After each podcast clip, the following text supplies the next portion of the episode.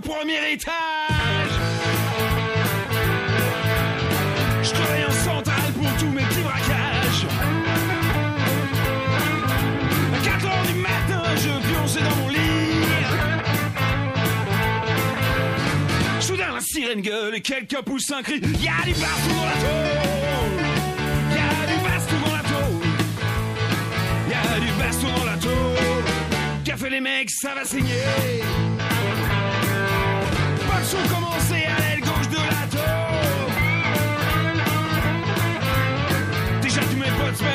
Saccager les pions. J'ai dit allez les mecs, on se paye une petite fête. Fait que j'arrive les lardus avec des mitraillettes et y a du baston dans la tôle. Y a du baston dans la tôle. Y a du baston dans la tôle. Fait les mecs, ça va saigner.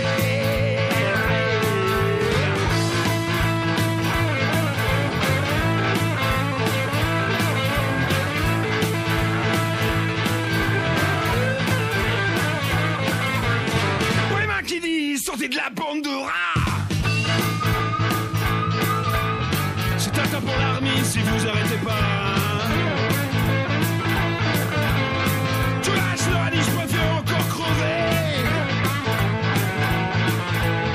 On a des allumettes, on va tout faire cramer. Y a du baston dans la tôle. Y a du baston dans la tôle. Y a du baston dans la tôle. Fait les mecs, ça va saigner.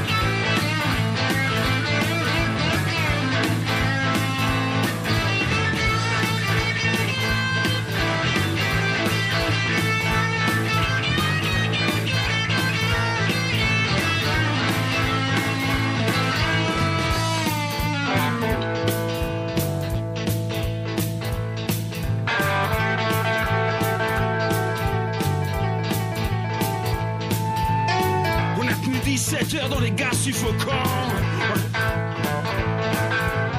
On a tous dérouillé, mais maintenant de temps en temps, il y a du baston dans la tôle. Y a du baston dans la tôle. Du baston dans la tôle. Qu'a fait les mecs, ça va saigner. Allez avec moi. Il y a du baston dans la tôle. Du baston dans la tôle. Il y a du baston dans la tôle. Qu'a fait les mecs, ça va saigner. Bonsoir, bonsoir. Vous êtes bien sur Fréquence Paris Pluriel 106.3 dans l'émission L'Envolée, comme tous les vendredis, de 19h à 20h30. Alors, autour de la table, nous avons Louise. Salut. Nous avons Jade. Nous avons Serge au bocal. Salut tout le monde. Et Sylvia qui vous salue. Euh, pour euh, nous écrire, c'est au 1 rue de la Solidarité, Paris 19e. Pour nous appeler sur le direct, c'est au 01 40 05 06 10 ou, au 0, ou, sur le portable euh, 24 heures sur 24, 7 jours sur 7. N'hésitez pas à bombarder. Le 07 53 10 31 95. Euh, l'envolée, qu'est-ce que c'est l'envolée? L'envolée, c'est une émission qui, euh, tend de la main et qui essaye d'aider au maximum euh, tous les gens qui sont dans des lieux d'enfermement et qui euh, en souffrent terriblement, tels que les prisons, les centres de rétention et les psychiatries. Alors, Louise, pourrais-tu nous faire le déroulé de l'émission, s'il te plaît? Ouais, et ben on va commencer par parler de la lutte euh, de Sandra, qui est euh, l'épouse de Kamel Daoudi. Donc on vous réexpliquera un peu l'histoire et on a une interview avec Sandra qu'on va vous passer. Et ensuite, on va euh, passer un son qui revient sur le procès du 8-12 qui va bientôt commencer début octobre pour expliquer un peu plus en long, même s'il y a déjà eu, il y a deux semaines, un, des enfin, un des prévenus du procès qui est revenu un peu sur sa détention. Là, on va passer un son qui va expliquer un peu plus ces questions de procès du coup. Ouais, et euh, juste avant de commencer euh, l'émission, on voulait faire un gros salut à la radio Radio Alto euh, qui va commencer à nous rediffuser à partir de ce vendredi dans tout le massif des Bauges, donc dans les Alpes. Voilà, et donc bah, un grand merci à eux et, et à elles pour, pour, pour cette rediffusion. Euh, voilà, donc euh, ouais, une, grosse émission avec euh, pas mal, pas mal d'enregistrements, parce que enfin on les a préparés un peu en amont et tout. Mais donc on va commencer tout d'abord avec Kamel Daoudi. Peut-être pour recontextualiser, Kamel Daoudi est assigné à résidence depuis près de 15 ans.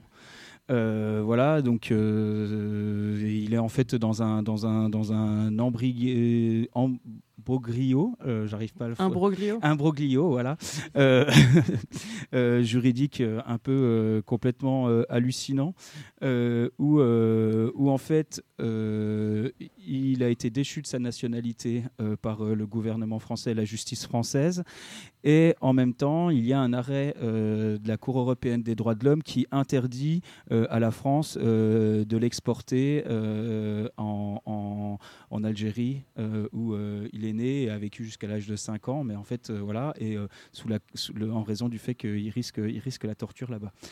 Euh, et donc l'État français a rien de trouvé de mieux que de l'assigner à résidence avec les conditions les plus fortes euh, qui, qui, qui puissent euh, qui puisse y avoir, où il se retrouve à devoir euh, euh, signer au Comico deux à trois fois par jour Même quatre fois à Même- des époques. hein. même parfois voilà jusqu'à 4 enfin voilà être vraiment chez lui euh, de, à partir de 19h et jusqu'à euh, 7 ou 8h le matin Euh, et euh, dès qu'il n'est plus chez lui euh, comme ça avait été le cas il y a quelques il y a un an et demi deux ans si mes souvenirs sont bons où il avait passé de 15 minutes le, délai pour rentrer chez lui ils l'ont refoutu 4 mois en tôle et donc il, a, il vit toujours avec, avec, avec cette, cette épée de Damoclès sur, sur la gueule. Et donc ça, c'est les conditions du quotidien. Et en plus, l'administration le euh, de euh, différentes assignations à résidence en assignation en résidence. C'est-à-dire que euh, se retrouve à euh, le, mettre dans une ville d'un jour, du jour au lendemain. Et voilà.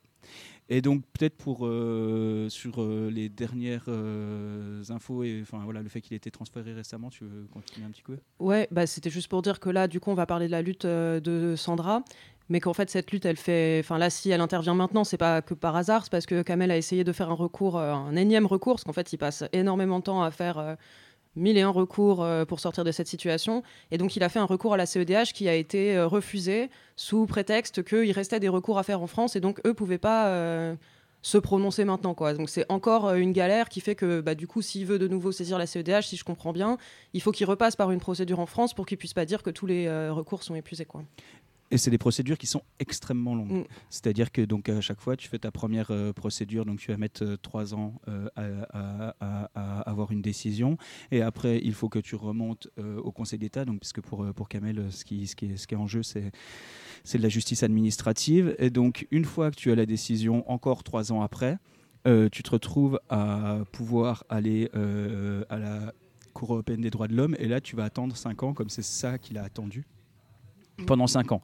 Donc ça veut dire globalement avoir un résultat dans 10 ans et euh, c'est ça qui est, euh, qui est qui est pas supportable quoi. Euh, donc voilà.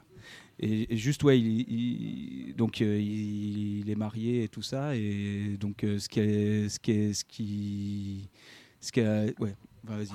Ouais, bah du coup, juste avant de parler de ça, je voulais rappeler que les éditions du bout de la ville, ils ont publié un bouquin avec des textes de Kamel qui s'appelle Je suis libre dans le périmètre qu'on m'assigne. Qui, je crois. Et euh, parce que enfin là on l'a pas enfin on l'a dit un tout petit peu mais juste Kamel c'est quelqu'un qui est passé par plein de lieux d'enfermement différents. Il a fait de la prison il a été en CRA et maintenant ça fait 15 ans qu'il est dans cette espèce de prison à ciel ouvert comme il dit lui-même je crois. Et donc euh, voilà, j'étais juste pour rappeler ça et que du coup il y avait une émission de l'envolée en novembre euh, dernier où c'était Kamel qui racontait aussi de vive voix un peu ce truc-là, donc n'hésitez pas à aller la réécouter pour l'entendre raconter tout ça quoi. Mais ouais, du coup, aujourd'hui, on va parler plutôt de la lutte de son épouse. Et donc, en fait, juste pour expliquer un peu, avant de lire euh, les mots de Sandra elle-même, en fait, euh, Kamel, quand il le balade de bled en bled son assignation à résidence, ça fait des trucs euh, hyper compliqués pour sa famille parce que du coup, ça, son épouse et ses enfants, ils peuvent pas habiter forcément dans le bled où Kamel est assigné à résidence. Donc, c'est des énormes galères, c'est beaucoup de fatigue, c'est des trajets incessants. C'est beaucoup d'argent. Voilà. C'est beaucoup de, de, de euh, c'est énorme parce que, euh, bah parce que euh, il faut prévoir l'hôtel, il faut prévoir la bouffe, il faut prévoir une journée de repos pour le taf, il faut mm. prévoir. voilà, c'est un coût énorme physiquement, psychologiquement et, financièrement, bien évidemment. C'est la vie de proche de prison, mm. en fait, de prisonnier. voilà. Et, et sauf qu'il n'est pas en prison. Euh, mais juste euh, il est assigné, euh, à, résidence. Mais c'est eux qui pareil, décident il est le lieu dehors, hein, tu sais, c'est mm. du même acabit. Hein, En ayant eu le bracelet électronique, c'est pareil, j'étais dehors, mais, mais c'est encore, tu vois, c'est encore une forme d'enfermer quelqu'un. et généralement, quand tu es assigné à résidence, on fait en sorte que tu sois loin de chez toi, pour que tu, te, pour, pour bah, peut-être pour pousser à la faute des fois de temps en temps, tu vois. Ah bah là, clairement, le, le, régime qui a été mis à Kamel, c'est clairement euh, un objectif que ça soit pas supportable quoi. Et il le raconte lui-même en fait on lui demande d'être son propre maton euh, voilà euh, à, devoir appliquer ce truc d'aller pointer et tout. Et enfin tous les jours tous les jours en plus. Je l'ai fait je l'ai fait deux ans une fois par semaine. Déjà déjà j'étais gavé donc mm. tous les jours c'est et c'est vraiment vraiment euh, parce qu'en fait, il est, assigné à résidence, mais en plus, c'est une perte de temps dans son, dans son assignement d'aller euh, au commissariat, aller euh, faire ce, Tu vois, c'est une journée, c'est très rapide. Mm. Et des fois, tu as, prévu des trucs importants et qui fait que y aller, c'est contraignant. Voilà. sa, vie est régie par ces contraintes-là et il ne peut organiser sa vie qu'à partir. est en prison indirectement. Ah bah de ouf. Mais il racontait que quand il devait pointer quatre fois par jour et qu'il devait aller au vélo au commissariat, en fait, il passait juste sa vie euh, sur un vélo entre chez lui et le commissariat. Il pose sa tente devant le commissariat et il sort de la tente, il va pointer et il re-rentre. Voilà, c'est. Mm. Et juste pour préciser un truc sur euh, les galères, mais je pense que Sandra va en reparler, c'est que Kamel, euh, avec cette espèce de régime hyper chelou là qu'il a, il a interdiction de travailler. Ce qui fait qu'en fait, il peut pas. Bah, en fait, le, le coût, là, tu as parlé des trajets et tout, de ce que ça représente pour la famille. On, euh, on, parle de réinsertion en France. Bon, on sait tous qu'il n'y en a pas, mais on parle de réinsertion et donc on l'empêche de se réinsérer en vrai. Mm. C'est quand même euh, incroyable ça. Et du coup, euh, Sandra, là, elle a décidé de prendre la parole publiquement pour parler de tout ça. Elle, a comme, elle avait commencé une grève de la faim et de la soif qu'elle a arrêté cette nuit, mais du coup, on va revenir dessus. Et en fait, au moment où elle a fait ça, elle a publié un premier texte qui expliquait un peu son geste. Du coup, je vais peut-être le lire. Mm. Mon mari a été condamné définitivement en décembre 2005 pour des soupçons d'appartenance à une association de malfaiteurs en relation avec une entreprise terroriste. Ce dossier repose essentiellement sur des aveux extorqués sous la torture. Mon mari a toujours nié les faits qu'on lui a reprochés, il a exécuté intégralement sa peine. À cette peine a été adjointe une peine complémentaire d'interdiction définitive du territoire français. Cette IDTF est inapplicable car en cas d'expulsion vers son pays de naissance, l'Algérie, il serait exposé à des traitements dégradants et inhumains. L'expulsion étant impossible, le ministère de l'Intérieur a décidé de l'assigner à résidence en attendant son éloignement vers un autre pays. Ce 14 septembre 2023, la Cour européenne des droits de l'homme a refusé de se prononcer sur le fond de son dossier en rejetant sa requête pour des motifs de procédure. Cela signifie que la Cour européenne laisse à l'État français toute latitude pour continuer à assigner mon mari sans limite dans le temps et sans se soucier des retombées sur l'ensemble de notre famille. Le gouvernement français concourt à le placer dans une situation inextricable, lui interdisant toute vie privée et familiale. Je dois pour ma part pallier à toutes les injonctions du ministère sans jamais me rebeller ni contester leur bien fondé. Comme la réhabilitation de Kamel est rendue impossible par les autorités administratives, malgré ses attaches solides et profondes en France où il vit depuis l'âge de 5 ans, par voie de conséquence, celle-ci me prive, moi et mes enfants, de notre droit à la vie privée et familiale. Aucun pays n'acceptant son accueil, avec la réputation que l'État français a dressée de lui, l'administration s'acharne à nous pousser vers une impasse, son retour forcé en Algérie. Ce harcèlement continu sur 15 ans est épuisant pour toute la famille. Le ministère de l'Intérieur interdit à mon mari de travailler. Mes enfants ne peuvent que constater l'incapacité de leur père à participer normalement à leur éducation et à leur épanouissement, d'autant plus qu'il a été éloigné à plus de deux heures de route du foyer familial. Mes enfants doivent constamment s'adapter aux nouvelles contraintes liées à l'assignation de leur père. En 15 ans, ils ont dû arpenter les routes de France pour se rendre vers sept lieux différents situés dans des départements aussi éloignés que la Creuse, la Haute-Marne, le Tarn, la Charente-Maritime ou le Cantal. Gérer le quotidien de deux adultes, une adolescente et trois jeunes enfants dans une chambre d'à peine 10 mètres carrés relève d'une organisation extrêmement rigoureuse pour tenter de créer un climat sécurisant et apaisant malgré les circonstances. Chaque déplacement implique de fait un isolement social. Cette situation d'enfermement à l'air libre crée une atmosphère anxiogène chez de jeunes enfants encore plus intense que pour l'incarcération d'un parent. En effet, un parent incarcéré peut susciter un espoir auprès de l'enfant qui sait que celui-ci sortira un jour, tandis que dans le cas de l'assignation à résidence, l'enfant partage cet enfermement et n'a aucun espoir que la situation ne s'améliore. Je ne peux pas dire à mes enfants que le dénouement sera nécessairement politique. Il suffit de côtoyer Kamel Daoudi pour être suspecté de terrorisme. En plein état d'urgence, alors qu'un quart de CRS stationnait chaque nuit pendant plus de deux mois, de 19h à 7h devant mon domicile, les plaques d'immatriculation d'amis qui me rendaient visite étaient systématiquement relevées devant eux afin qu'ils comprennent que cette maison était hautement surveillée. Beaucoup de connaissances se sont malheureusement pliées à cette intimidation. Avec la répétition de situations humiliantes, toute atteinte à notre intégrité, à notre réputation, contribue à alimenter le supplice dit de la goutte d'eau. Après la chute de plusieurs milliers de gouttes, une simple petite goutte a le même effet que l'effondrement d'un immeuble sur votre front.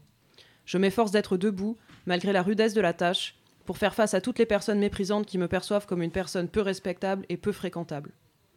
Ce qui est désarmant dans ce, retournement permanent du stigmate, c'est que les institutions censées protéger les citoyens me laissent livrer à mon sort.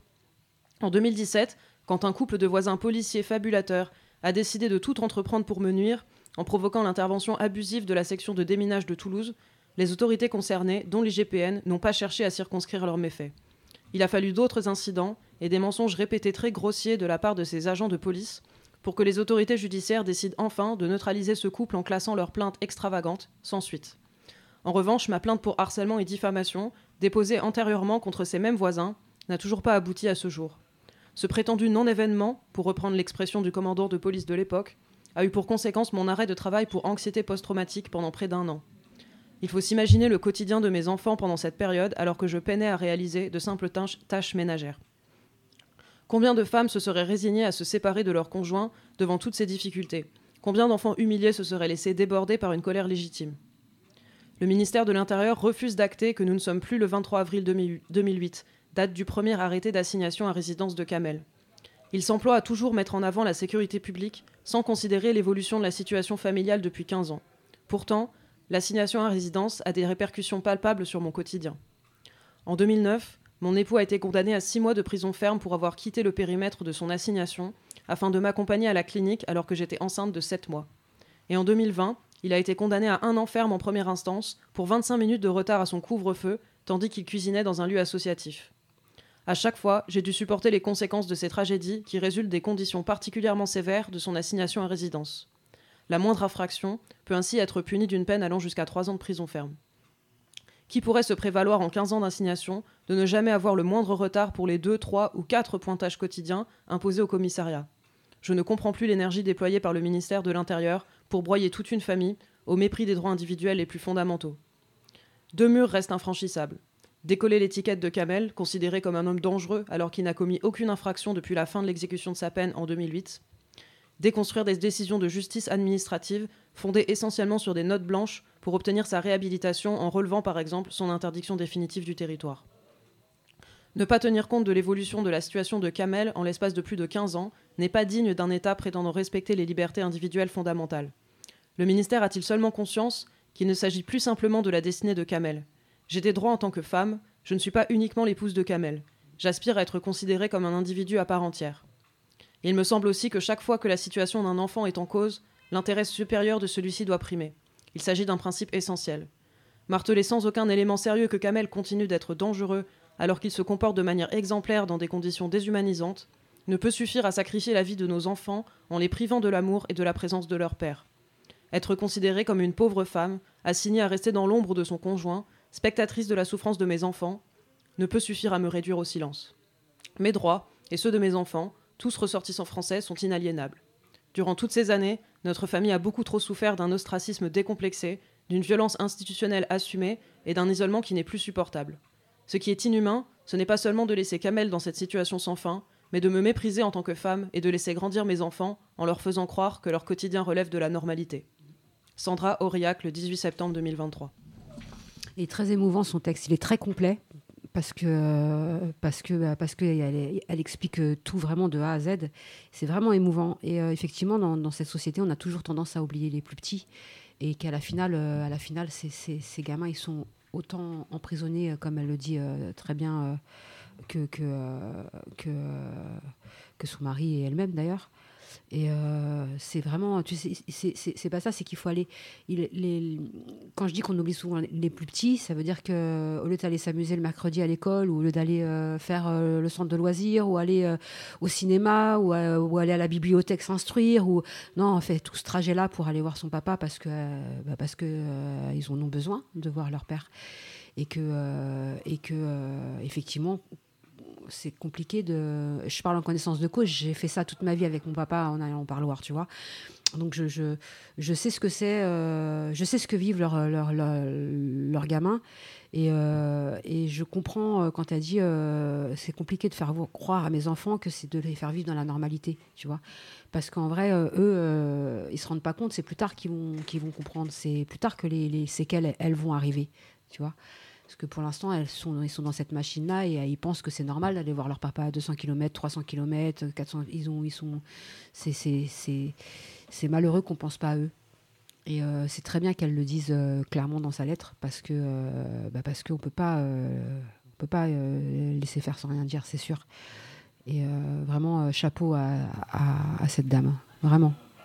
Là, il y, avait, euh, il y a eu quelques articles de presse qui sont sortis euh, après qui racontent euh, ouais, que les enfants ils sont toujours en train de se poser la question dès qu'ils sont en voiture est-ce qu'on est dans le périmètre auquel on a le droit et auquel papa a droit C'est super angoissant dans, le corps d'un enfant. Bah, et donc ils se retrouvent, les gamins se retrouvent enfermés. Un enfant, il doit pas penser. un enfant, il doit jouer à, au ballon ou, ou, à la marelle ou je sais pas moi aller, je sais pas faire des activités pour se distraire et pour se construire en tant que femme ou homme, tu vois. Et c'est pas euh, à dire est-ce que c'est le périmètre où je dois être ou pas le périmètre que je dois être. C'est, pas, c'est pas, c'est pas, c'est pas ça la vie d'un enfant. Mais c'est ce qu'on leur donne euh, à cette famille. Alors que c'est complètement ridicule de les de les faire pointer quatre fois par jour ou une fois par jour. C'est complètement ridicule de l'empêcher de travailler c'est tout ça, c'est complètement ridicule. Le fait qu'ils mettent des CRS, euh, moi j'ai jamais vu ça de ma vie. Euh, mon père était du grand banditisme. Euh, c'est pas le même délire, mais c'est quand même c'est du lourd aussi, tu vois. Et le fait que on lui mette des CRS en bas de chez lui, bah moi je sais pas, mon pote il a CRS en bas de chez lui, bah sincèrement ça me donne pas envie de rentrer dans sa maison, tu vois. Je, vais, et non pas que j'ai quelque chose à me reprocher, c'est juste que je me sens épié, tu vois. Non mais c'est clair. Et euh, juste pour euh, repréciser un petit truc qu'il y avait dans la lettre, elle parle de notes blanches.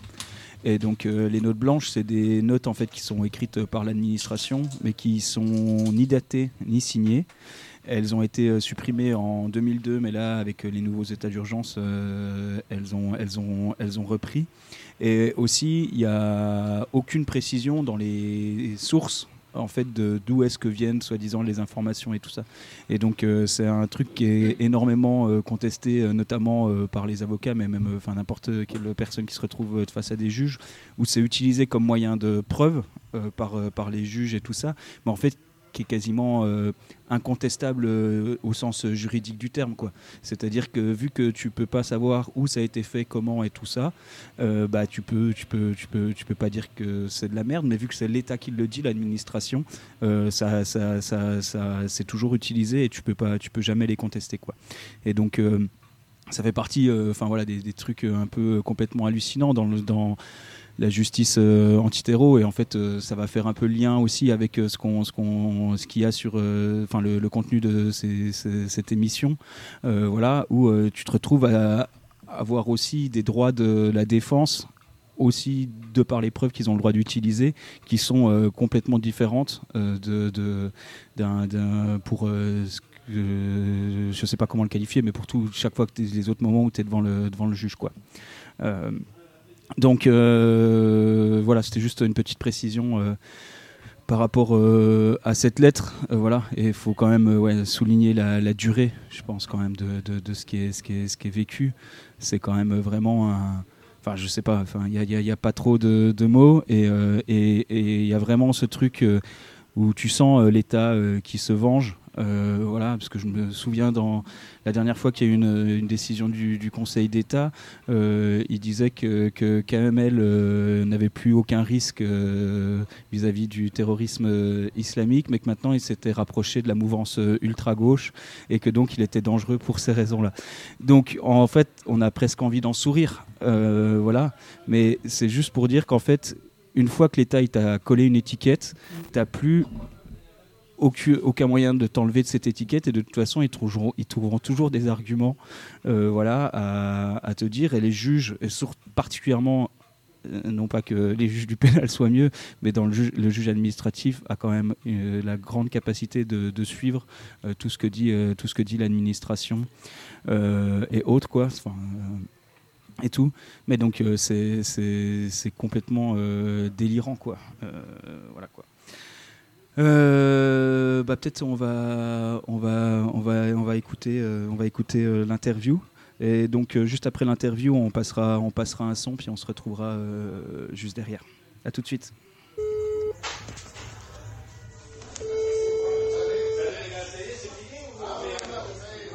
Allô?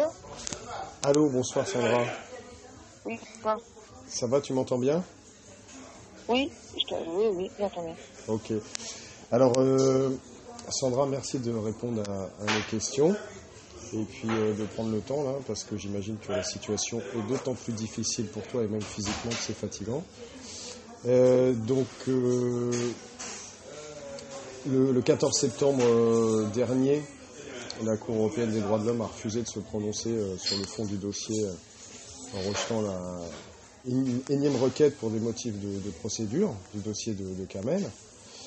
Euh, face à cet énième refus, qui, qui est un mélange de vengeance d'État et de folie administrative dont on a souvent parlé à, à l'antenne de l'envolée, tu, toi, Sandra, euh, qui est la compagne de Kamel, qui est la maman de ses enfants, tu viens d'entamer une, une grève de la faim. Euh, et c'est le- de la soif, et et de la soif, ok, très bien. Et c'est euh, le deuxième jour, parce que tu as commencé hier, là on est mardi. Euh, non, le deuxième, oui, j'aurai terminé le deuxième jour demain à 10h. J'ai commencé lundi à 10h, donc en fait, euh, j'entamerai le troisième demain à 10h. Très bien, ah oui, ok. Et tu as accompagné ton, le début de cette grève de la faim euh, avec un texte très très fort qui exprime euh, les, les, les- les raisons de ton action, ta détermination et puis ton, aussi ton, ton refus d'être considéré comme, euh, je te cite, une pauvre femme assignée à rester dans l'ombre de son conjoint, spectatrice de la souffrance de ses enfants. Euh, bah, c'est un acte très fort et très dur et très courageux euh, dont tu peux nous, parler un petit peu euh, librement là maintenant à cette antenne. Oui, bah, c'est-à-dire que, voilà, j'ai connu Kamel il y a 15 ans. On a décidé de vivre ensemble et d'avoir trois enfants. Alors même si je savais que c'était euh, difficile puisque il était assigné, qu'il y avait toujours des procédures, voilà, on s'est battu ensemble. Donc c'était difficile, mais on, on tenait le choc. Mais avec euh, cette décision de la CEDH, voilà, c'est de nous dire il n'y a pas de solution. Il n'y a plus de solution. Vous allez être contraint de vivre comme ça, c'est- c'est-à-dire comme ça. Bon, Kamel, bien sûr, euh, est assigné euh, deux fois par jour et sans couvre-feu. Mais nous, on doit se déplacer, par exemple, tous les week-ends, on se déplace sur Aurillac. Alors, je n'ai pas l'intention d'habiter à Aurillac, puisque à n'importe quel moment, le ministère peut déporter Kamel euh, n'importe où. Euh, à Lille, euh, à, voilà, je ne sais pas, moi, à Perpignan. Et que oui, euh, comme j'ai pu le dire, euh, comme j'ai pu l'écrire, voilà, euh, Kamel, il a été débouté parce que tous les, les recours n'ont pas été épuisés. Et moi, je fais ma grève de la faim parce que je suis justement complètement épuisée. Parce que physiquement, c'est très difficile. hein, C'est beaucoup de stress. faut essayer de compenser les manques euh, qu'il y a avec mes enfants, le stress que mes enfants peuvent euh, éprouver aussi. J'en- je suis à bout, vraiment. Oui, tu es à bout et puis euh, parce qu'en fait, non seulement tu subis cette situation depuis des années, mais en plus tu dis euh, venir se réinstaller ensemble serait absurde puisque ça vous est déjà arrivé de vivre ensemble et, et- et cette vie, vous avez, voilà, à Carmont, vous avez construit déjà une vie à un moment et puis elle a été à nouveau bouleversée une nouvelle fois par une simple décision euh, ministérielle et administrative. Oui, sous l'état d'urgence. Donc tout est possible. C'est pour ça que je dis bien déporté. Et même c'était, je considère ça comme une rafle. C'est-à-dire que mon mari part pour aller signer.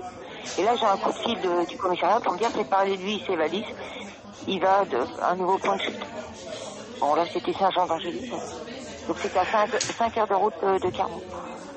C'est ça.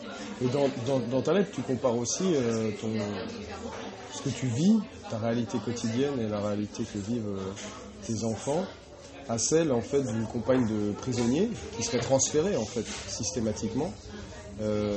Sauf que, sauf que là, la différence, c'est qu'il ne s'agit pas d'une décision, décision pénale, mais à chaque fois d'une Oui, voilà, c'est décision ça. administrative. Quoi. Alors là, j'ai bien compris que mon mari, alors, entre guillemets, voilà, c'est un Français de seconde zone, c'est-à-dire qu'il a été français quand même, on lui a retiré la nationalité française, et maintenant, bah, il est redevenu étranger sous le coup du CC euh, CCDA. Ouais, c'est. Donc ça, je l'ai bien compris. J'ai bien compris. Et la Cour européenne des droits de l'homme et l'État français fait bien, fait- me fait bien comprendre que, euh, vu qu'il a été euh, condamné pour, euh, des actes de terrorisme, enfin des, une apologie, quelque chose, euh, voilà, moi, pour lequel il n'y a pas beaucoup de personnes qui y croient, euh, lui disent, voilà, euh, déjà, Monsieur Daoudi, c'est bien, euh, on vous permet déjà de vivre en France, voilà, et vos droits à une vie privée et familiale sont respectés.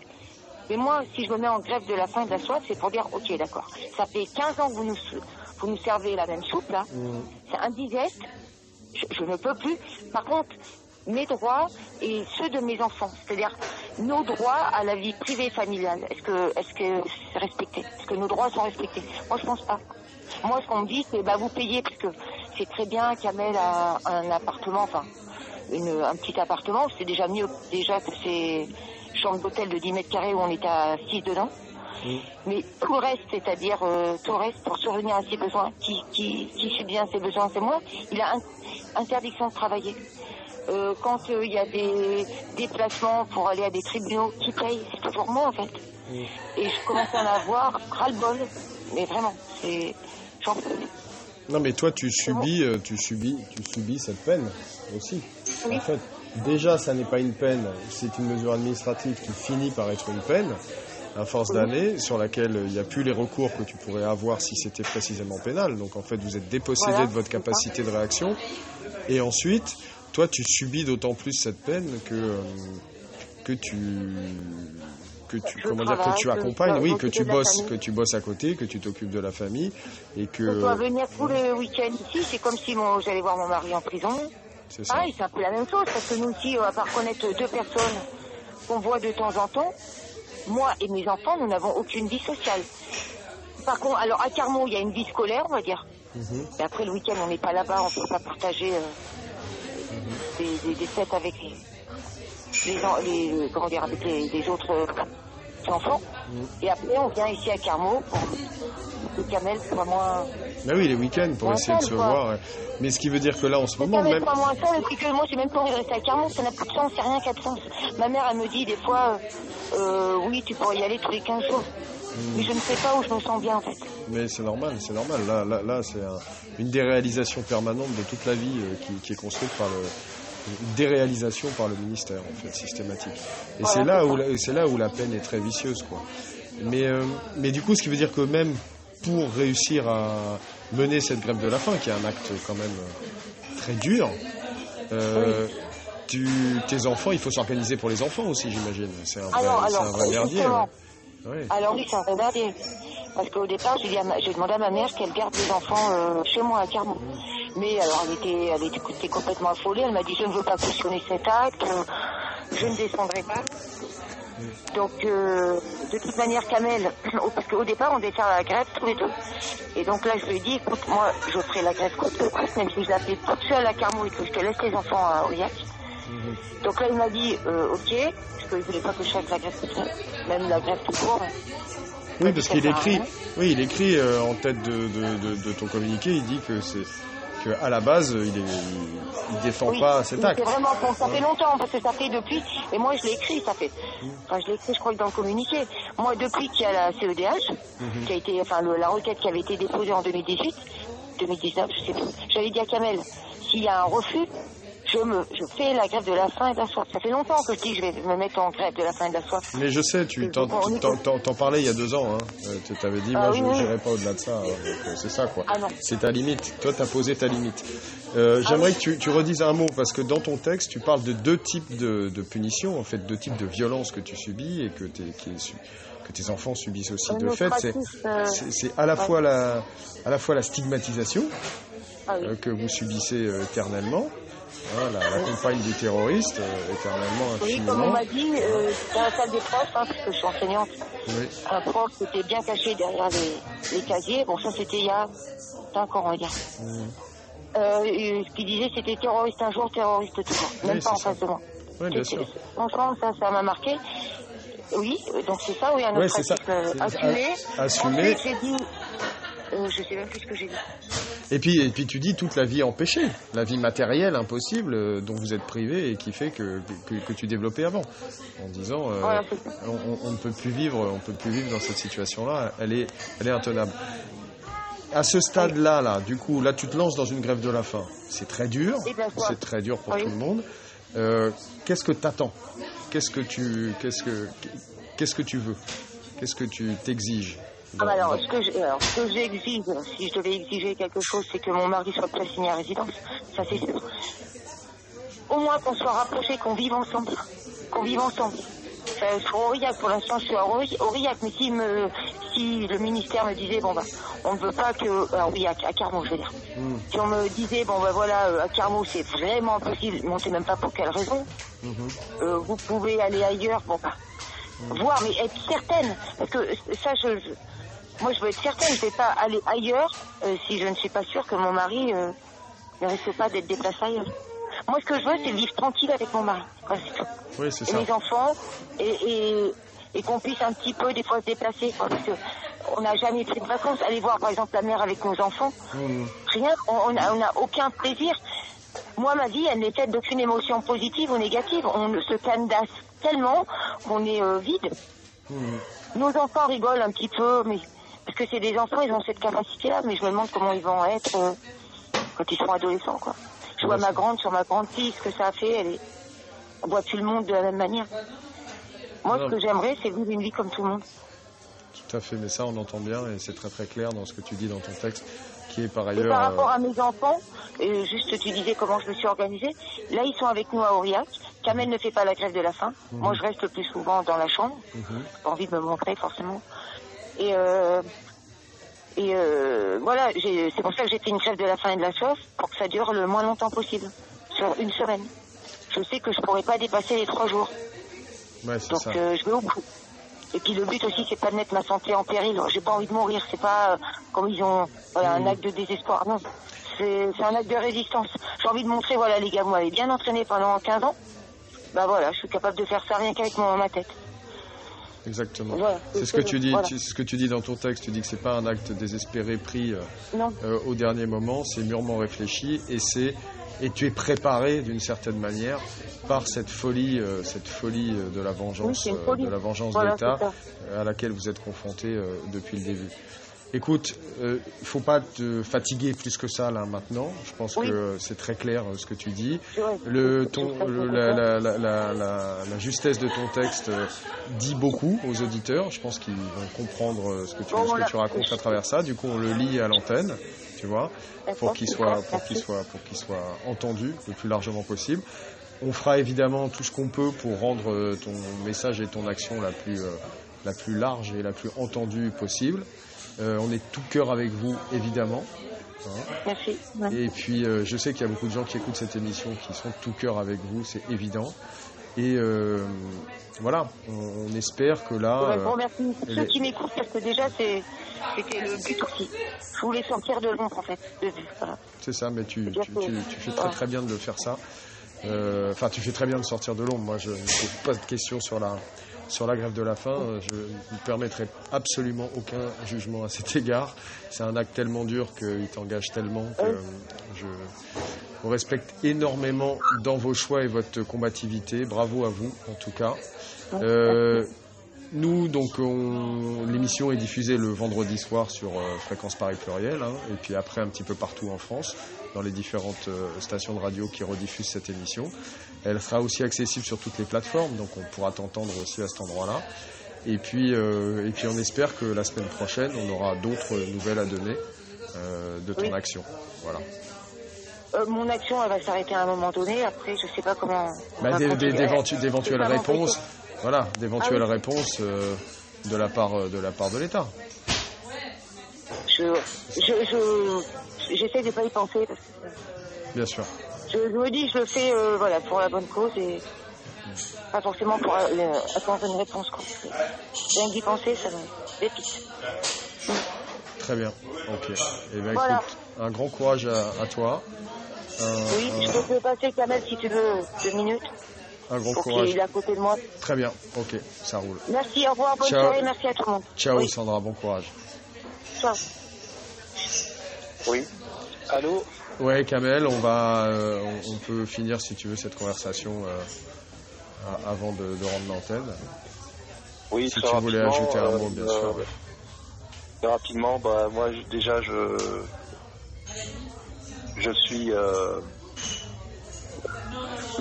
assez désemparé que, que ma femme en arrive à cette extrémité de, de mettre euh, sa santé euh, en péril. Euh, fait, ce que- ce qu'elle essaie de faire euh, à travers euh, cette action, euh, c'est de visibiliser toutes les souffrances qu'elle a accumulées en 15 ans, 15 ans où elle m'a soutenu vaille que vaille.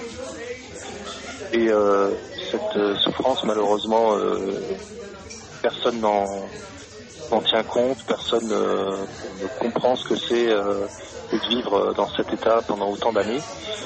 Et voilà, cette action qu'elle mène euh, courageusement, euh, elle le fait justement pour bien faire comprendre le à quel point euh, les personnes qu'on a en face, ce sont eux en fait qui sont qui sont extrêmes, qui sont extrémistes dans dans leur méthode. Et malheureusement, pour montrer à quel point leurs décisions sont sont injustes, euh, ils forcent en fait euh, ma femme à agir de la sorte. Donc c'est voilà, c'est euh, Là, vous, vous faites face à, dire.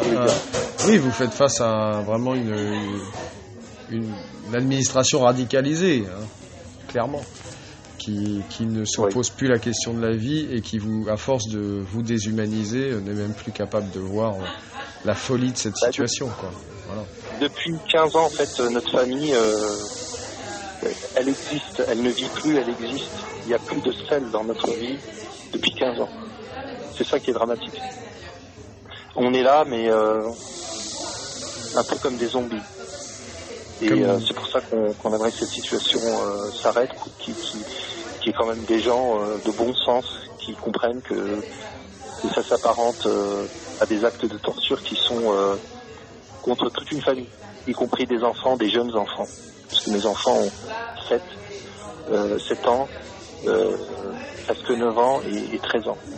Mm. Et la plus grande a 20 ans et, et elle a vécu cette situation depuis l'âge de 4 ans, et demi- de 4 ans et demi. Mais c'est une forme de, effectivement, d'isolement, de torture blanche, euh, sous une nouvelle forme, qu'a inventé et qui est en train d'inventer, de continuer à expérimenter, euh, et dont vous êtes les cobayes. Écoutez, les amis, un grand, grand courage à vous. Et puis, euh, et on, on- on se tient, évidemment, on, on va continuer à, à essayer de faire du bruit autour de, de cette histoire euh, et de la, de la faire comprendre, quoi, de la faire entendre et de la faire comprendre. Voilà. Bah, Merci à l'envolée, merci à tous les auditeurs et auditrices, merci à, à tous les soutiens. Et puis voilà, on vous souhaite euh, une belle continuation. À très vite. À très vite, on se tient au courant. Très très vite. Ciao Sandra. Ciao Sandra. Ciao. Ciao Kamel. Ciao. Ciao. Ici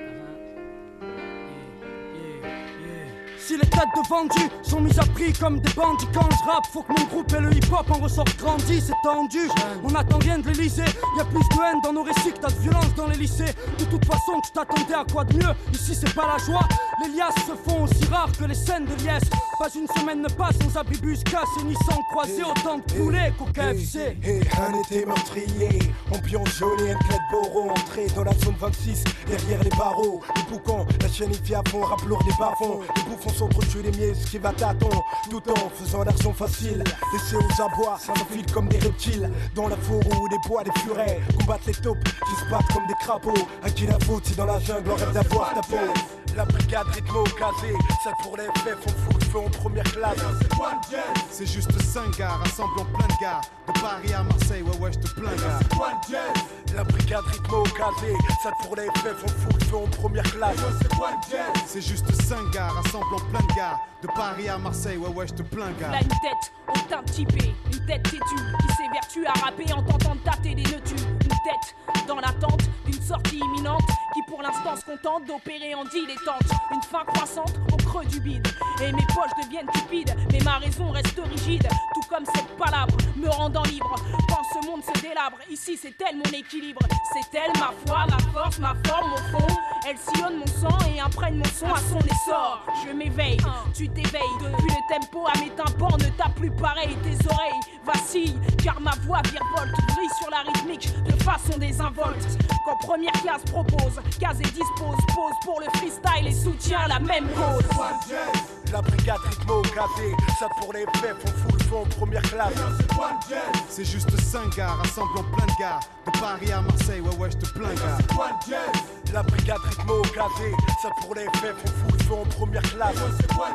C'est juste 5 gars, rassemblant plein de gars. De Paris à Marseille, ouais, ouais, je te plains, gars. prend la brigade pour un secteur à risque. Est-ce le nom? Et si on est dans la ligne de mire, on voit un gars plus sérieux que l'inspecteur Harry. Pour l'instant, tu ne vois pas trop. On teste l'ombre Mais une expérience avec ton frère, putain, qu'est-ce que c'est. C'est vrai qu'aujourd'hui, on se partage des cacahuètes. Reviens dans 10 piges Tellement de Mike, on sera des blackaouettes, ouais. Pour y arriver, tu vois que slalom, tu vois que je pièce. Même en première classe, l'agent double monte, c'est quoi Bah le ouais, c'est ça le dièse. Faut qu'on devienne des superstars puisque le rap ça pèse et que ça m'aille vite même si tu perds star. On sait ce qu'on veut. Donc il faut qu'on s'organise avant que les autres gagnent À nos projets, ils foutent le boxon. Y a pas que la dope qui galvanise. Non, la jalousie, l'envie, l'amertume. Et tu sais comment les frères des blocs sont. C'est con, mais y en a qui crèvent pour la première place. Pour bien de tous, on fait la trêve en première classe. La brigade rythmo casé, ça pour les FF, on fout le feu en première classe. C'est juste 5 gars, rassemblant plein de gars. De Paris à Marseille, ouais, ouais, je te plains, gars. La brigade rythmo casé, ça pour les FF, on fout le feu en première classe. C'est juste 5 gars, rassemblant plein de gars. De Paris à Marseille, ouais, ouais, je te plains, gars. Mais qu'est-ce qui peut bien se passer pendant ce temps dans les coins friqués? La terre à mi-chemin entre la France et l'Afrique Le genre d'endroit où les commerces ferment boutique Là où les jeunes se vendent de faire tourner les flics en bourrique Un peu de choses près, je reflète ce qui se passe sous mes fenêtres Symbolise les miennes dans chaque phase que je fais naître Si rapper était un crime, on ferait partie de la crème Demande à rythmo, y aurait plus de Hey, victimes que dans hey, ce crime hey, ça, Quoi La série, ma frénésie. Je suis figé devant mon effigie. Quand j'arrive, se crée une harmonie. Une atmosphère morose, des hurlements nocturnes. Un choc, un crash, des flashs, des mots qui se conçuent. Expédition punitive. Les petites frappes et les morveux activent la cadence. On trouve mon corps, je pense KO. Livre les besoins de ciao. Les paumés crèvent de chaud, rêve de chirance. Et la puissance devient un fléau. La brigade rythmo casé, ça pour les on fout le en première classe. C'est juste 5 gars, rassemblant plein de gars. De Paris à Marseille, ouais, ouais, je te plains, gars. La brigade rythmo casé, ça pour les on fout le feu en première classe.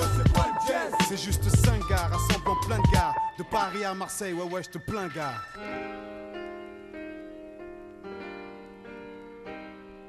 Vous êtes de retour sur Fréquence Paris Pluriel 106.3 dans l'émission L'Envolée.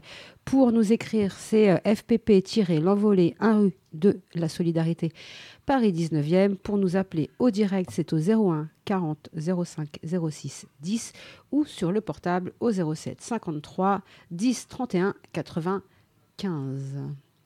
Ouais, du coup, on voulait réagir rapidement euh, à ce que vous venez d'entendre là, du coup, de, d'entretien avec Sandra.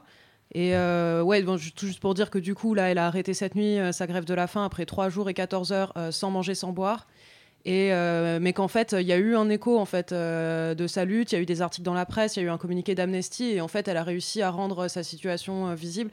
Et en fait, ce qui est hyper important et qu'elle raconte, c'est que enfin, la tension autour de ce truc, qui, bah, qui est déjà pas énorme, mais quand elle existe, elle tourne autour de Kamel à balle, et qu'en fait, elle, elle est un peu de côté dans ce truc-là, et donc c'est hyper important en fait de dire que elle aussi, elle est en lutte, et qu'en fait, elle subit ce que euh, plein d'épouses et de proches de prisonniers euh, subissent euh, au quotidien, quoi.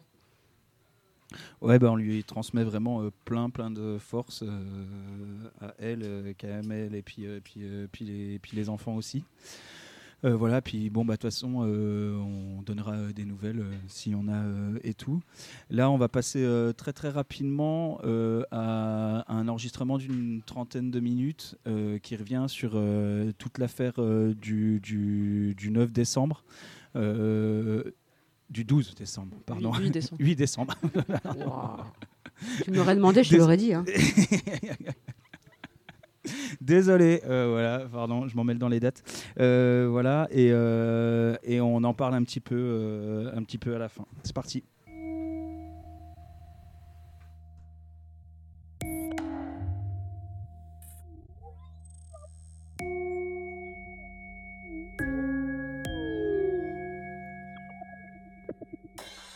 D'ici quelques jours ou semaines, du 3 au 27 octobre 2023, va se tenir le procès dit des inculpés du 8 décembre.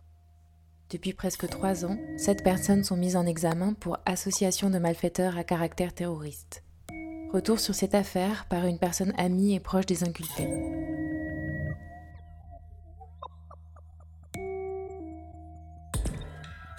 L'histoire commence pour LE le matin du 8 décembre 2020 où se déploie simultanément dans plusieurs villes de France ce qui sera plus tard appelé un coup de filet antiterroriste. Dès 6 heures du matin, un nombre assez conséquent de policiers en tout genre entrent armés et cagoulés dans leur lieu de vie. Ils rentrent dans le bâtiment et ça va assez vite. En une heure, euh, ils sont partis. Les véhicules euh, dans lesquels vivaient les, amis sont saisis.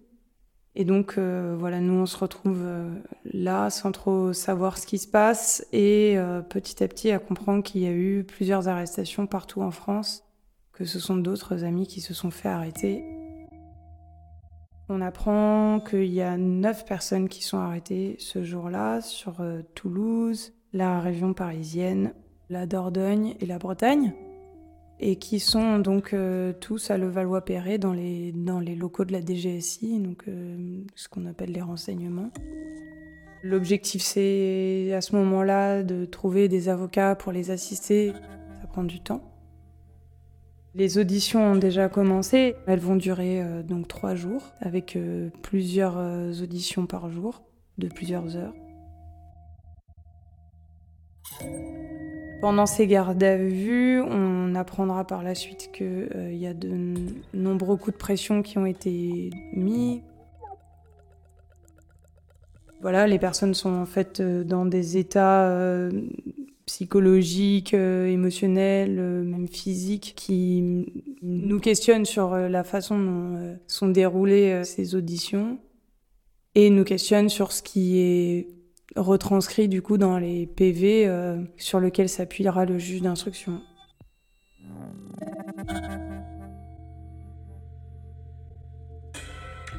À la fin de ces trois jours d'audition, il passe donc devant le juge d'instruction et le juge de détention de la liberté. Et donc, euh, sept personnes euh, sont accusées d'association de malfaiteurs terroristes et cinq sont envoyées en détention.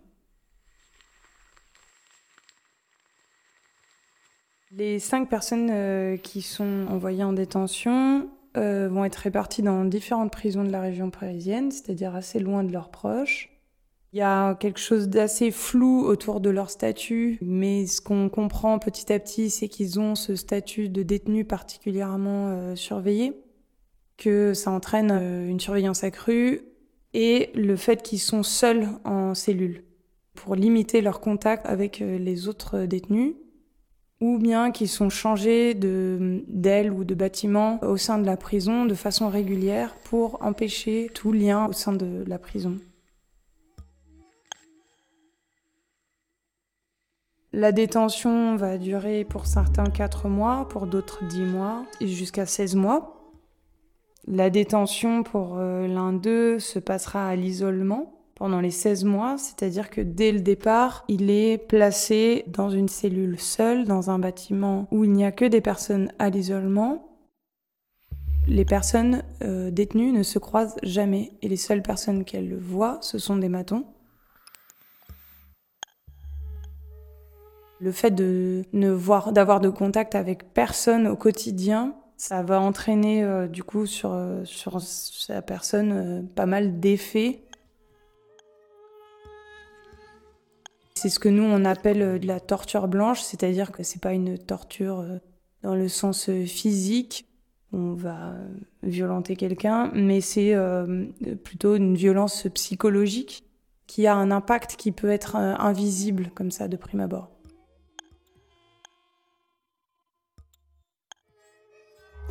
Et quand du coup euh, notre ami se plaint auprès des médecins, etc., euh, ça peut être des maux de tête, ça peut être l'effet d'être complètement perdu, etc. Les médecins euh, de l'administration pénitentiaire lui disent que c'est tout à fait normal étant donné les conditions de cette détention et que ça va se résorber avec le temps. Pas de quoi paniquer.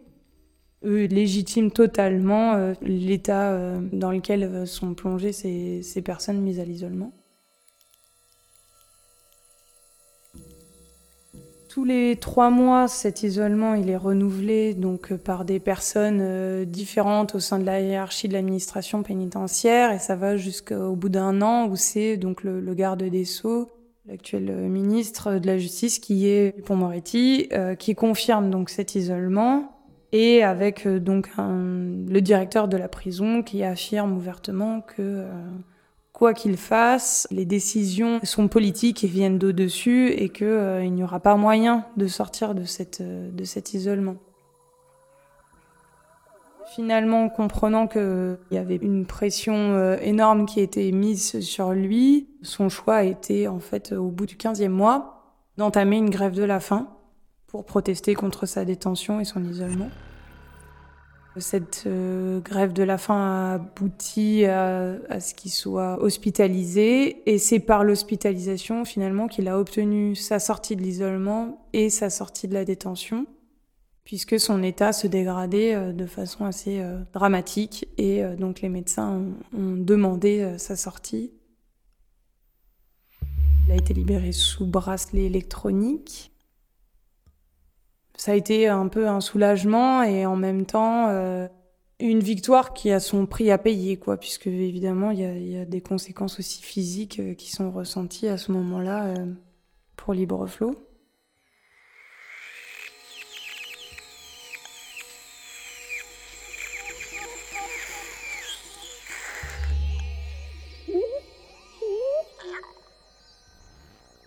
La situation pour les sept personnes euh, qui sont toujours accusées, donc c'est contrôle judiciaire, et qui finalement, euh, pour les uns et pour les autres, vont petit à petit s'assouplir à certains endroits. Mais un truc qui reste et, encore euh, aujourd'hui, c'est l'interdiction de communiquer entre eux. C'est aussi une surveillance qui continue, présence policière devant les domiciles ou euh, lors des déplacements. Et puis c'est aussi du coup ce mode de vie auquel euh, ont dû se plier les accusés, donc avec euh, l'obligation de travail, d'avoir un domicile fixe, de voilà de pas sortir de son domicile. Enfin voilà, il y a, un certain nombre de restrictions comme ça. Le procureur dira lors d'une audition euh, que la réussite de ce dossier, euh, voilà, c'est comment ils ont tous un domicile et un travail. Ce qui nous montre à quel point euh, la justice et, sa fonction répressive, c'est pour rentrer les gens dans un moule et que si on n'est pas dans ce moule-là et que notre profil ne correspond pas à ce moule-là, on a toutes les raisons d'être un suspect, un suspect potentiel, quoi.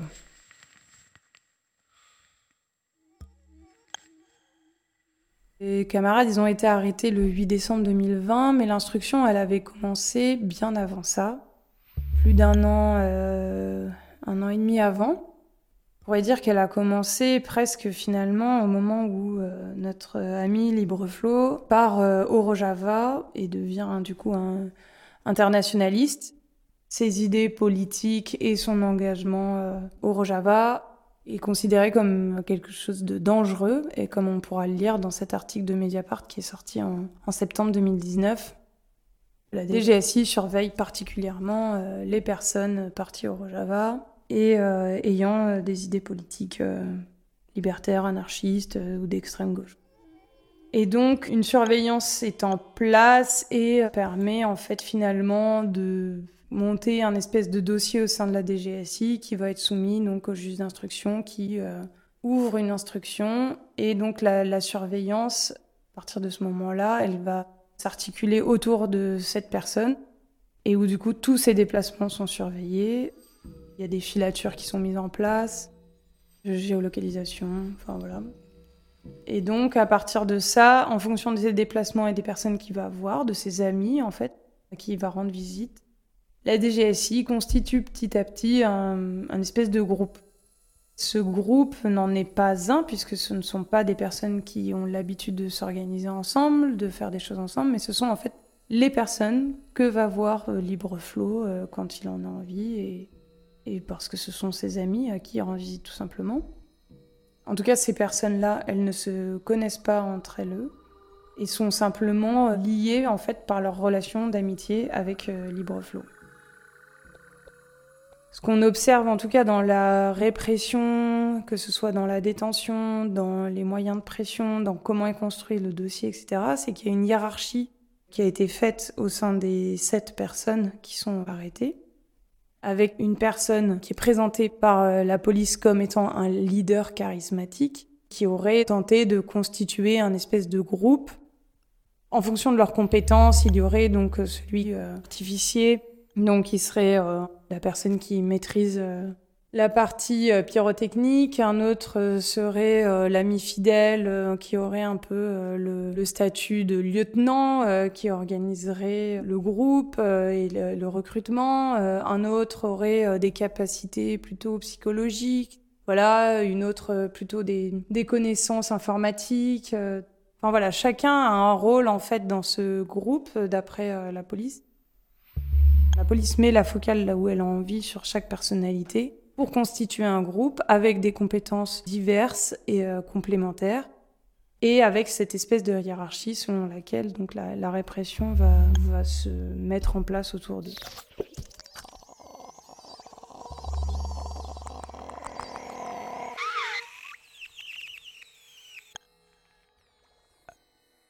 Sur les accusations et les faits qui sont reprochés, donc euh, l'accusation qui porte donc contre les sept personnes c'est l'association de malfaiteurs terroristes. Elle était initialement qualifiée de criminelle et finalement cette qualification n'a pas été retenue puisque en fait euh, au fur et à mesure de l'instruction il est apparu qu'il n'y avait aucun projet de s'en prendre à des biens ou à des personnes. Voilà, il n'y a aucun fait de violence euh, caractérisé qui soit reconnu dans le dossier. Donc euh, cette qualification elle est tombée. Et donc euh, le dossier tient finalement sur des éléments qui ont été rassemblés, qui constitueraient, euh, d'après donc le, juge d'instruction, euh, des éléments suffisants pour une accusation de, terrorisme. Donc les, les, faits, ça va être la détention d'armes. Donc la plupart sont légales, mais il y en a quelques-unes qui seront saisies au moment des perquisitions qui sont non déclarées, donc considérées comme illégales.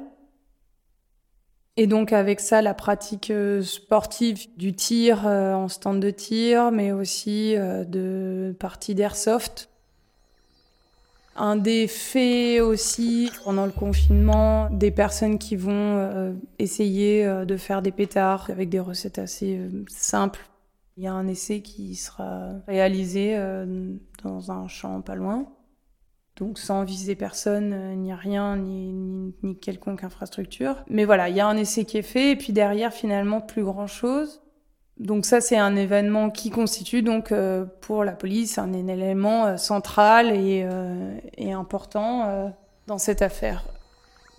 Ce qui est reproché, ce serait donc d'avoir voulu s'en prendre donc à la police, d'avoir voulu attaquer des policiers. ce serait d'avoir voulu euh, potentiellement construire une espèce de milice euh, qui aurait pu s'en prendre, euh, on ne sait pas vraiment à qui, voilà. Mais voilà, c'est des éléments qui sont avancés sans preuve.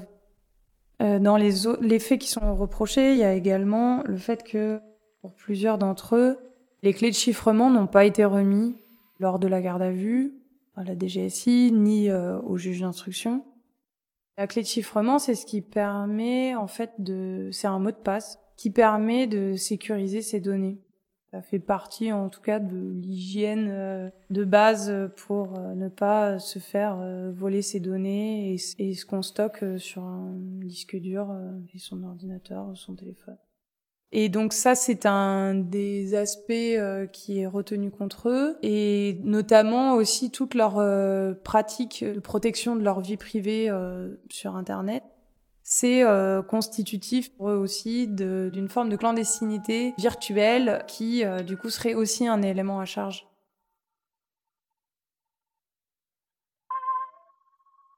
Mais ce qui compte aussi finalement dans cette affaire, c'est le profil et euh, les idées des accusés. La DGSI, elle va mettre en place une surveillance et euh, à partir de cette surveillance qui va venir épier dans l'intime euh, avec l'aide des micros, de la surveillance physique, des indices, etc., elle va produire du coup ce qu'on appelle des notes blanches. Ces notes blanches, c'est une interprétation ou euh, des faits euh, supposés ou réels ou des propos qui peuvent être dits dans l'intime euh, à des moments X ou Y. Et le problème avec ces notes blanches, c'est que très souvent, bon bah déjà, il n'y a pas toujours un cadre légal à cette surveillance. Bon, ça c'est une chose. Mais aussi, c'est que c'est des propos ou des faits qui vont être rapportés sans le contexte. Euh, donc on ne sait pas d'où ça sort, euh, à quel moment c'est dit, etc. C'est euh, voilà, ça va être une phrase par exemple. Quelqu'un a dit à un moment, tiens, j'ai envie de buter des keufs. on va pas faire état du, contexte dans lequel ça est dit. Et donc le problème, c'est que des propos qui peuvent être tenus dans l'intime vont être tenus comme argent comptant.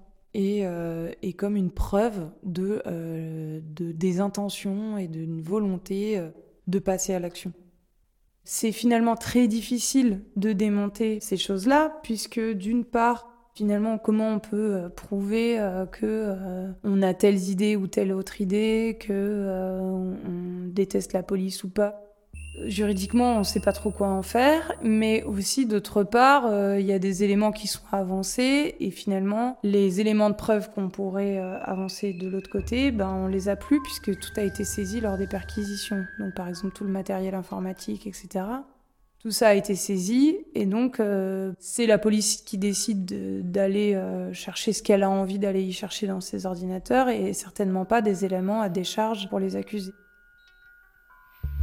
Par exemple, l'un d'entre eux était accusé d'être allé en Colombie et d'avoir euh, rencontré le LN euh, et euh, d'avoir potentiellement organisé un attentat là-bas contre une école de police, alors que cette attaque en question n'a pas eu lieu alors qu'il était là-bas, qu'il ne parle pas espagnol. Enfin bon, bref, il y a plein de choses comme ça qui sont avancées sans aucune preuve et donc finalement, euh, heureusement qu'il n'était pas parti seul en voyage, que donc ses amis ont pu témoigner et dire euh, ce que vous racontez est totalement faux et hors de propos quoi. Mais voilà, il y a, des choses sur lesquelles c'est plus compliqué de venir euh, démonter ce qui est avancé par la police et donc par le juge d'instruction.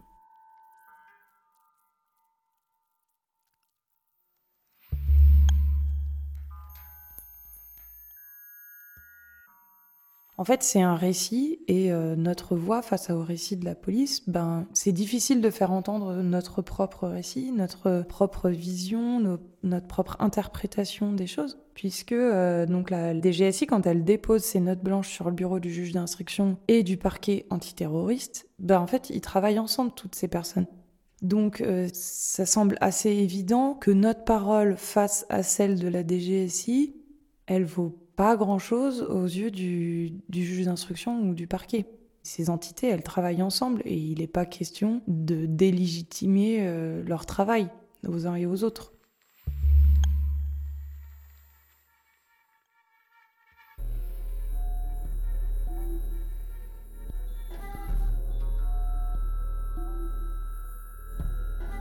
Avec le, le recul, nous, ce qu'on voit, c'est que les arrestations et les gardes à vue, elles ont eu un, impact assez fort sur euh, ceux qui les ont vécus.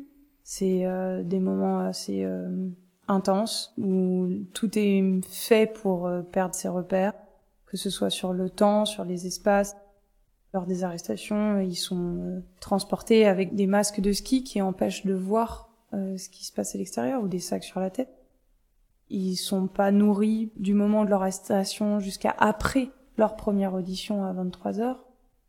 Des, des, techniques de manipulation et de pression vont être utilisées par les flics, que ce soit sur de l'aspect, euh, on va dire, émotionnel euh, et en, en, essayant de faire craquer euh, les personnes, quoi, et d'obtenir ce que eux veulent. Donc ressortent de ces gardes à vue finalement des PV dans lesquels apparaissent des, des, des mots, des, des, choses qui sont dites, qui seraient dites par les accusés, qui en fait euh, ont été arrachés par des méthodes qui sont euh, douteuses. Que ce soit en disant euh, machin a craqué, c'est bon, t'es dans la merde. ils vont pousser les uns et les autres à parler et à dire et à sauver en fait leur, leur cul et pour et pour ça en fait à dire n'importe quoi que ce soit euh, une personne qui va faire un malaise, euh, et ben on fait valider par un médecin euh, à la solde des flics son état de santé et puis on enchaîne. En fait, enfin voilà, il y a un état physique et mental dans lequel se retrouvent les personnes qui fait qu'elles sont prêtes à dire ce que la police a envie d'entendre pour juste on les lâche et qu'on les laisse tranquilles. Derrière, quand le juge d'instruction va utiliser les déclarations qui sont faites pendant la garde à vue, bah en fait, euh, nous, on se questionne sur la, la véracité et l'intérêt d'utiliser ces, ces, ces, propos qui, pour nous, ne sont pas euh, réels. Il y a aussi euh, cet impact qu'on va voir de la surveillance. L'impact de la surveillance et du contrôle avec du coup le suivi SPIP, Obligation de travail, d'avoir un domicile, les contrôles judiciaires avec euh, des interdictions de sortir de certains départements, entrer en communication avec ses amis.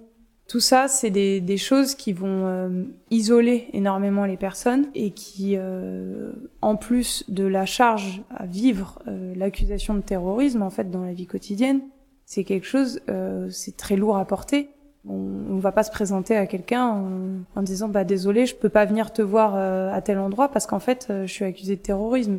C'est aussi une charge qui va peser sur les familles, sur les proches, puisque les liens se resserrent évidemment dans ces moments-là. Et donc il y a, une espèce de, charge, en tout cas euh, très forte, qui existe sur les accusés et leurs proches.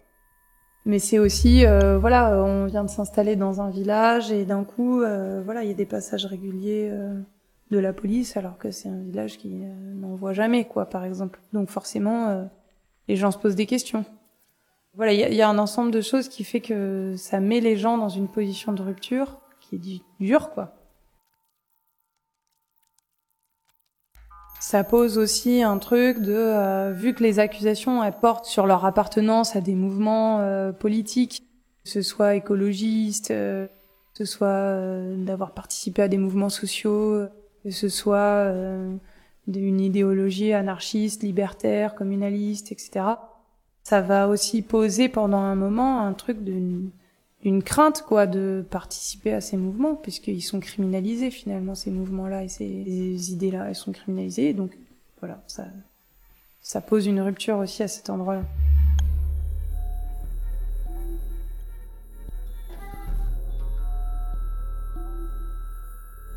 On voit qu'il y a une attaque, en tout cas, qui est menée par l'État contre des personnes euh, qui sont impliquées euh, plus ou moins dans des mouvements euh, et des mouvements de résistance ou de idéologiques ou qui s'y sont inscrits à un moment donné. Parce que peu importe que vous soyez actif ou non aujourd'hui, les renseignements ont défini que vous apparteniez à cette catégorie de, de personnes-là.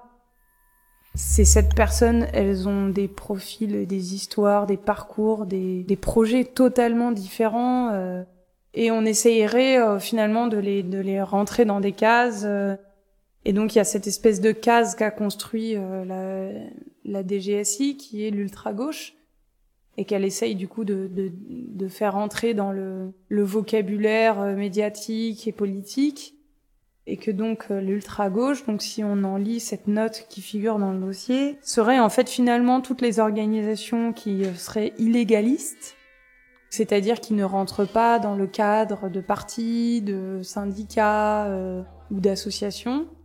Tous ces collectifs, ces organisations, ces, ces, ces groupes qui auraient donc des idées, on va dire, de gauche, euh, anticapitaliste. Enfin, c'est pas très clair. On sait pas trop quelles sont leurs idées, mais voilà, ils se revendiquent une espèce d'extrême gauche. Mais comme elles sont pas dans des partis, elles seraient cette ultra gauche qui a fait le choix de l'illégalisme et de la violence. Voilà, c'est comme ça qu'est défini l'ultra gauche par la police française. En réalité, l'ultra gauche, donc c'est un mot qui n'existe que dans la bouche de la police française. C'est pas du tout une identité politique que qui que ce soit euh, revendique en France.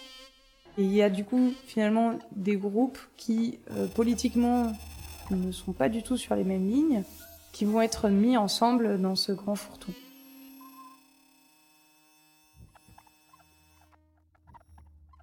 Et puis finalement, avec l'accusation de terrorisme, il y a un espèce d'ennemi intérieur auquel euh, vont pouvoir être rattachés aujourd'hui les éco-terroristes, euh, les, le, terrorisme intellectuel, on entend parler, l'ultra-gauche, les black blocs, etc.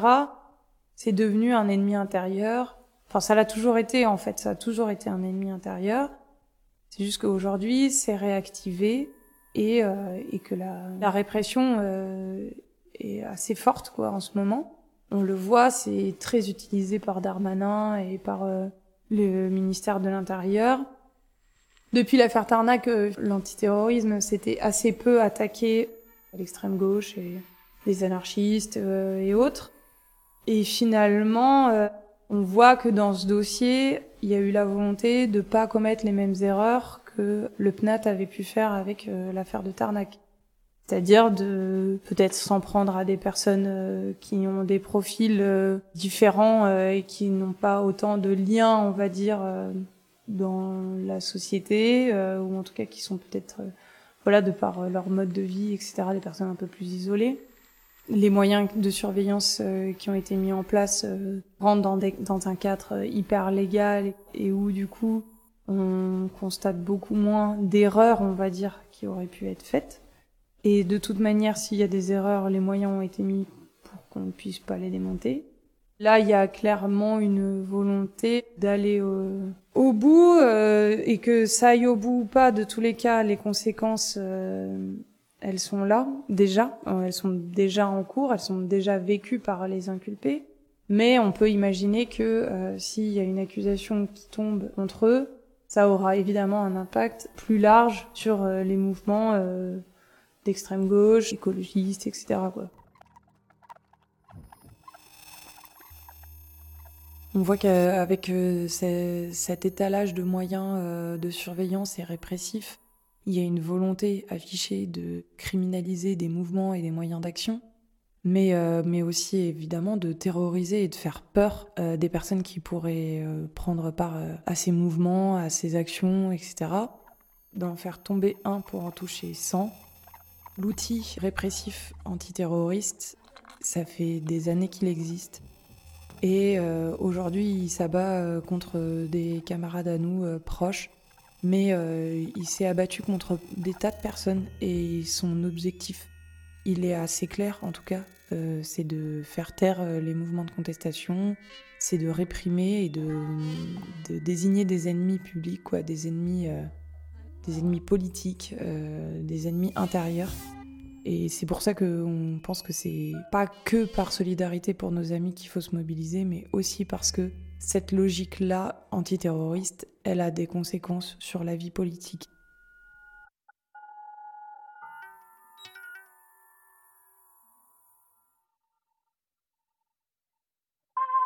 Une conclusion assez évidente est que ce genre d'affaires a un impact très fort sur la vie des personnes accusées et leurs proches, la famille, les amis, les camarades avec qui on s'organise mais aussi un impact plus large sur nos implications politiques. Autour de cette affaire, on pourrait raconter encore plein d'autres choses. Il y a plein d'analyses qui sont possibles et on invite euh, vraiment toutes les personnes qui se sentent touchées ou concernées par cette affaire à s'en emparer et à diffuser et à produire ses propres analyses aussi. Vous pouvez parler de cette affaire autour de vous. organiser des actions et rassemblements pendant la semaine de soutien, du 16 au 23 septembre, mais aussi pendant le procès. Vous pouvez rejoindre les rassemblements du 3 et du 27 octobre devant le tribunal de Paris. Enfin, vous pouvez mettre des sous dans la cagnotte en ligne que vous trouverez sur le blog soutien aux inculpés du 8 décembre.noblog.org. Sur ce blog, vous trouverez également des brochures, des affiches, des stickers, mais aussi les liens vers l'article de la Quadrature du Net sur l'assimilation du chiffrement des communications à un comportement terroriste. Enfin, des liens vers d'autres podcasts sur Radio Parleur ou encore L'Envolée. Face aux États qui cherchent à diviser les mouvements de résistance et face à l'extension sans précédent de l'arsenal antiterroriste, nous appelons à la mobilisation et nous revendiquons la solidarité sous toutes ses formes. Relax pour tous les inculpés du 8 décembre.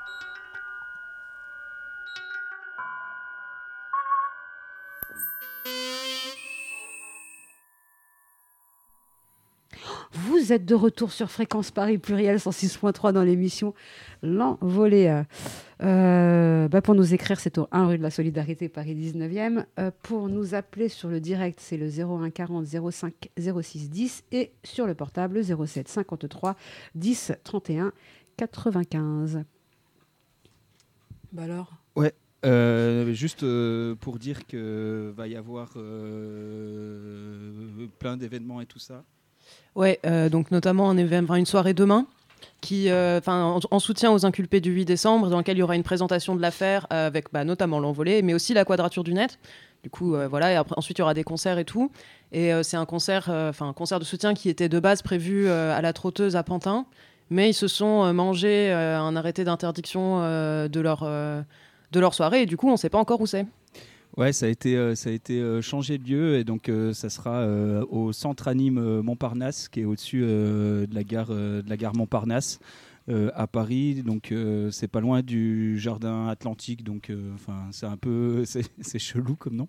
Mais donc ouais c'est le parc qui a qui a au-dessus de de la gare Montparnasse et tout. Donc bah hésitez pas à être nombreux et nombreuses pour les gens qui sont qui sont dehors et donc euh, ça commence euh, ça commence à 16h voilà par des discutes et à partir de, 18h va y avoir euh, va y avoir des, des concerts et tout. Euh, donc euh, donc voilà Euh, tu voulais nous parler de Pascal? Ouais, et bah pour un peu, enfin qu'il en, enfin juste en fait, on voulait dire deux trois mots sur Pascal qui est en train de manger un peu à l'intérieur.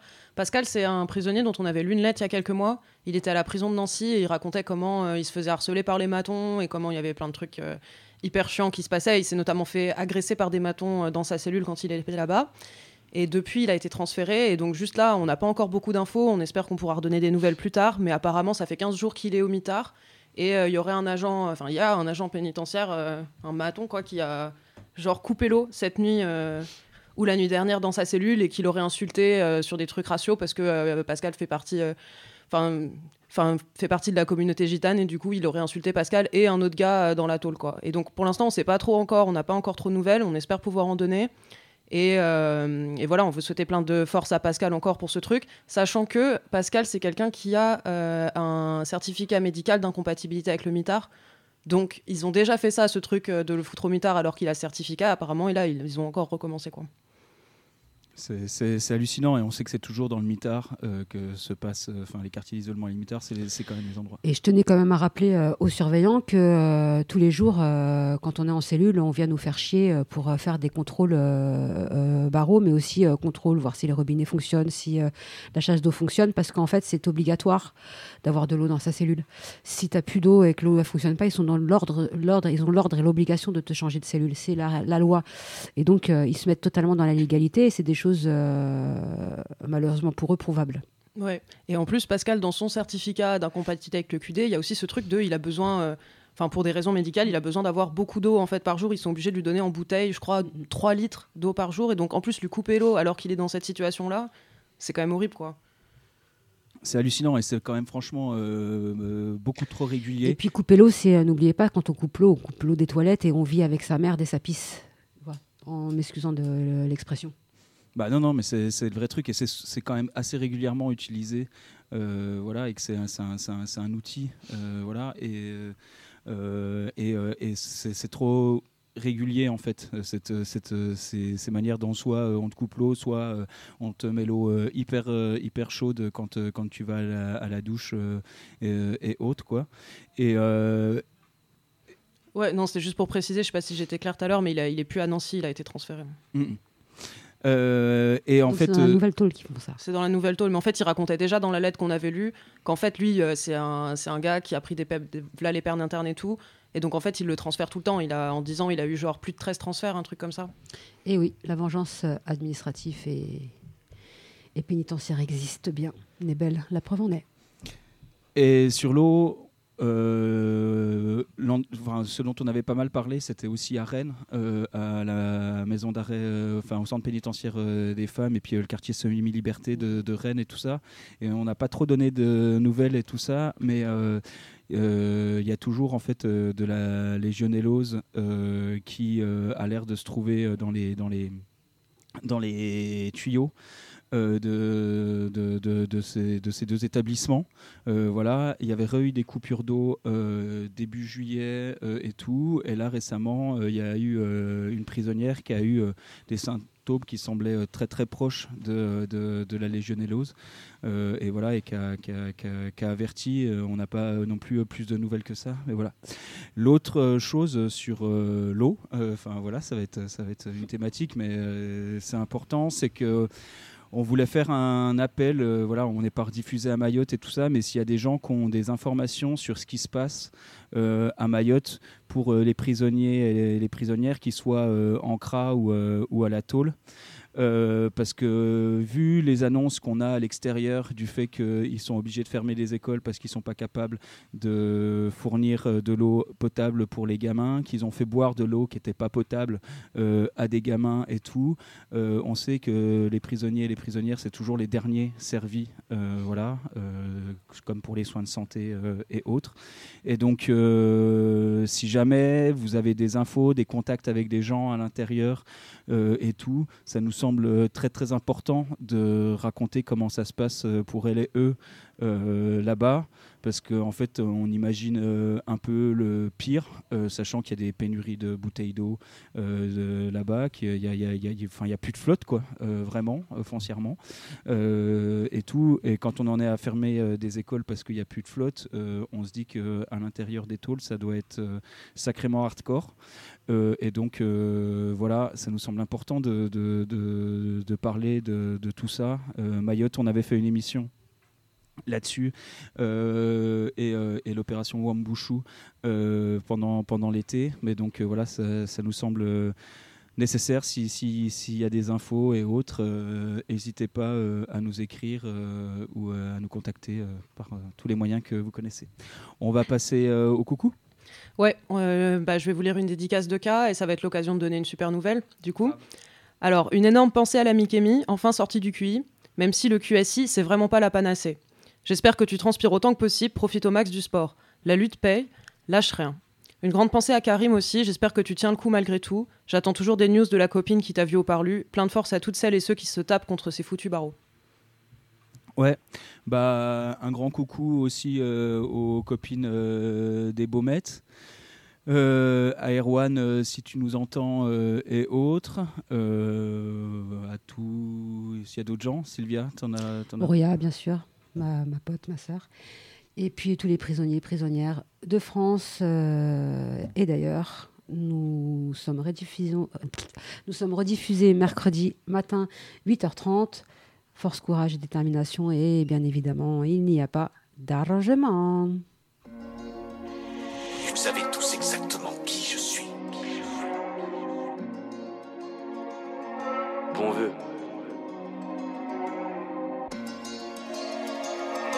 Pépé.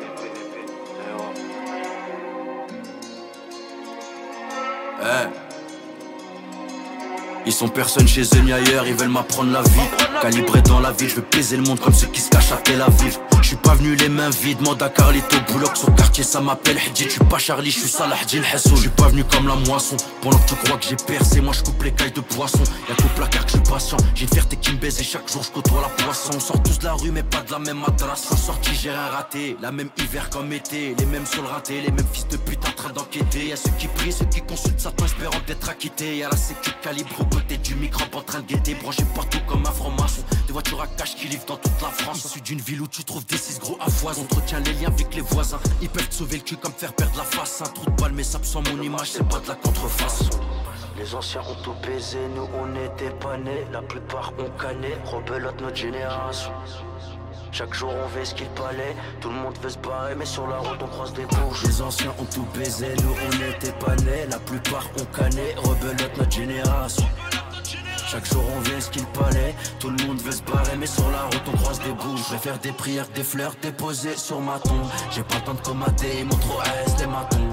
Ils ont fait que mater et ils veulent croquer maintenant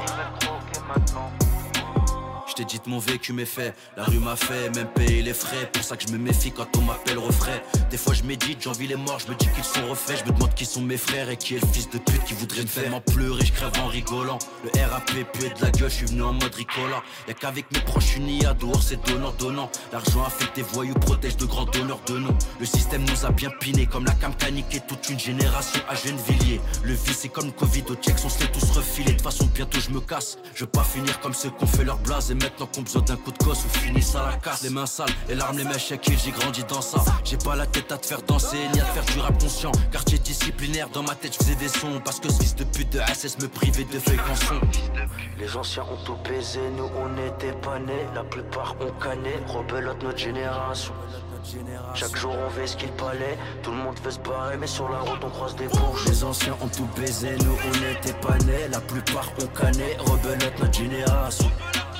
Chaque jour on veut ce qu'il fallait, tout le monde veut se barrer mais sur la route on croise des bouches. Je vais faire des prières, des fleurs déposées sur ma tombe. J'ai pas le temps de comater, ils m'ont trop aise les matons. Ils ont fait que mater et ils veulent croquer maintenant. Eh. À mes bons vieux à Bois d'Art, Marwan, Mekton, Braga. Lamine, Mara, à Val de Reuil, Rebenga. Tédé, ça va toujours même quand y a de quoi péter un bleu cas À Kamikaze, Aïssam Branceux, Toto de Montataire La Noche Areo, Favé, Habibi, Riston, à tous les bons vies qui tournent, Villepinte, Rifle, ce que dans Aubomet, Seis, Corba, Lyon, Couronine, enterre la santé, Freine, le Ponté, à tous les CD, y'a quoi ce que j'ai su patienter, j'ai pas besoin de chaque SS pour avoir le bras long, avec des sions si les barreaux, et on essuie les larmes des parents. Eh ouais, bon vœu, c'était Ocho. C'était comparution immédiate. T'imagines bien que la suite, ça m'en date dépôt.